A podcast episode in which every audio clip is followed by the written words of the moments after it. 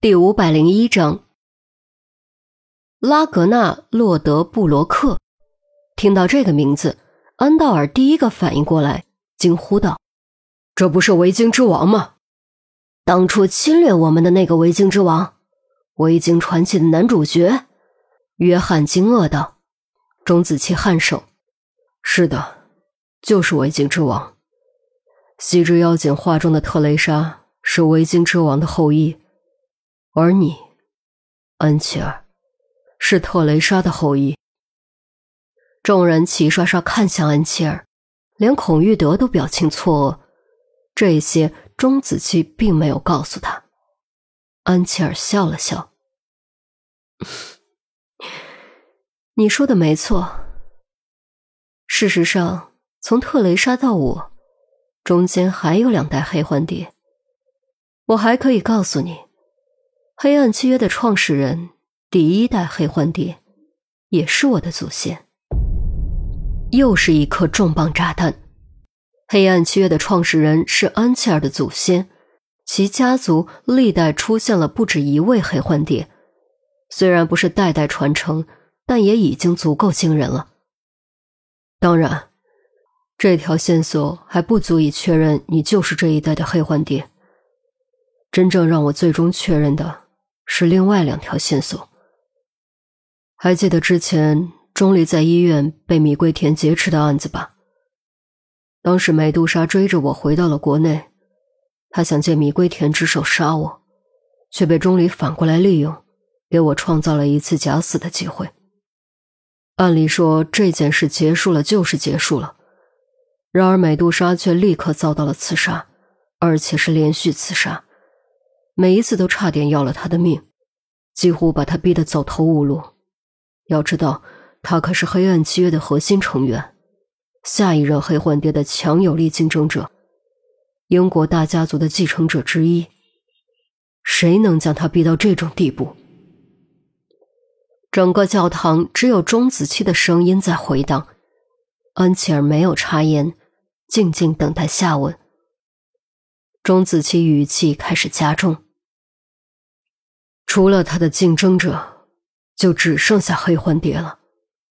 后来由于连续刺杀都没有成功，竟然出现了专门针对美杜莎的谍杀令，美杜莎竟然遭到了驱逐，这直接排除了竞争者的嫌疑，确认了想杀死美杜莎的是黑幻蝶。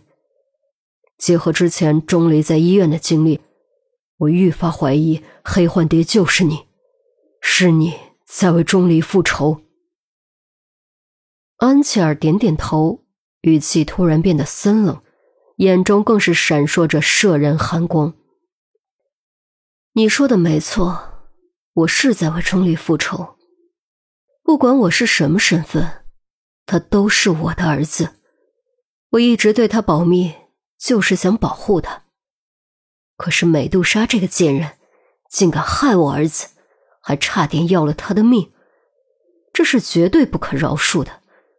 就算他是核心成员，是我的继承者之一，也绝对不可饶恕。他必须付出代价。最后就是英国这边的事情了。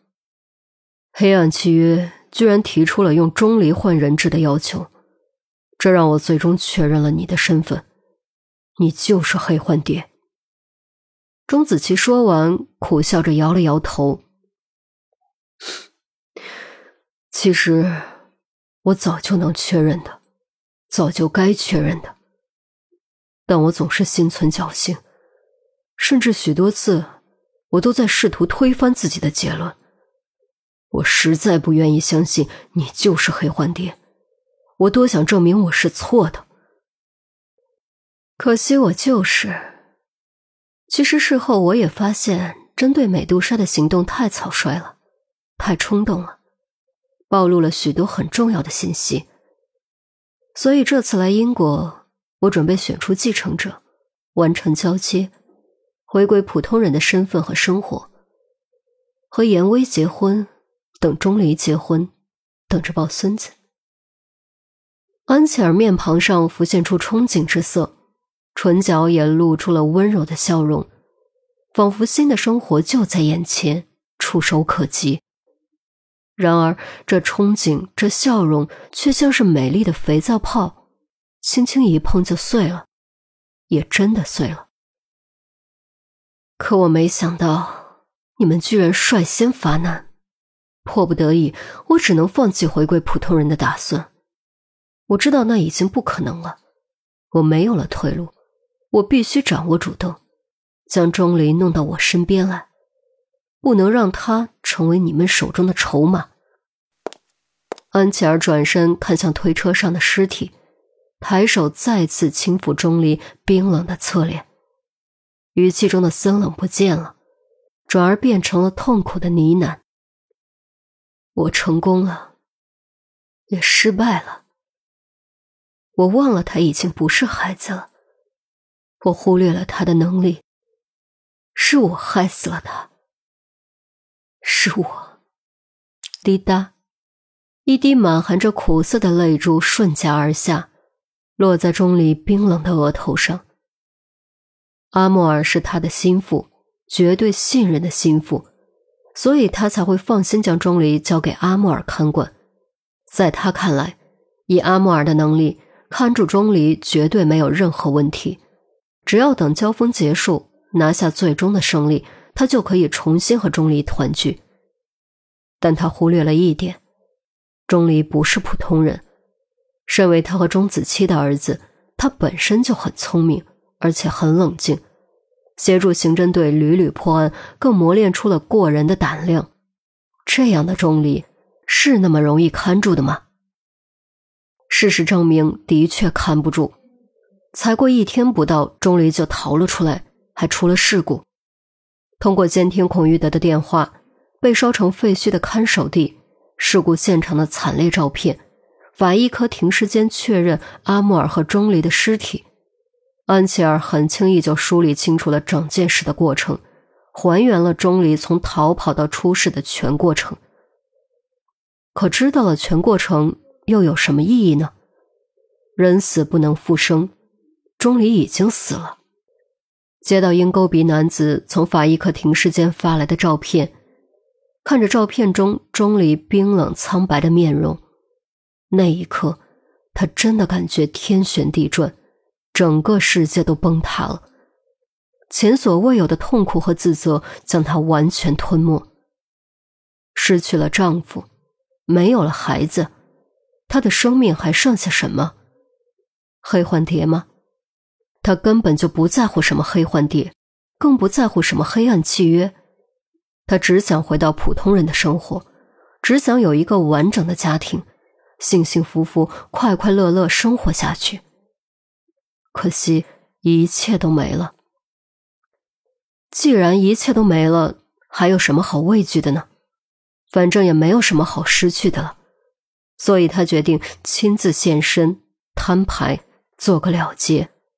如有必要，他会毫不犹豫引爆炸弹，结束自己的生命，让无数人给自己陪葬，给钟离陪葬。这必将是一场震惊世界的葬礼。也许就这样死了也不错，至少我们一家人又能在一起了，再也没有怀疑、痛苦和悲伤。也再没有什么黑暗契约，我们能永远在一起。安琪儿的内心仿佛被万重噬咬，难受到无法承受。这个念头甫一出现，便如滔滔洪水，一发不可收拾。鬼使神差，悄悄抬起手，摸向手腕上的镯子。只要轻轻一按，火焰就会吞噬一切，包括痛苦。至于别人，他早已不在乎。便在这千钧一发之际，礼拜堂深处突然传来一声大喊，正是这一声大喊救了所有人的命，更救了伦敦无数人的命。妈。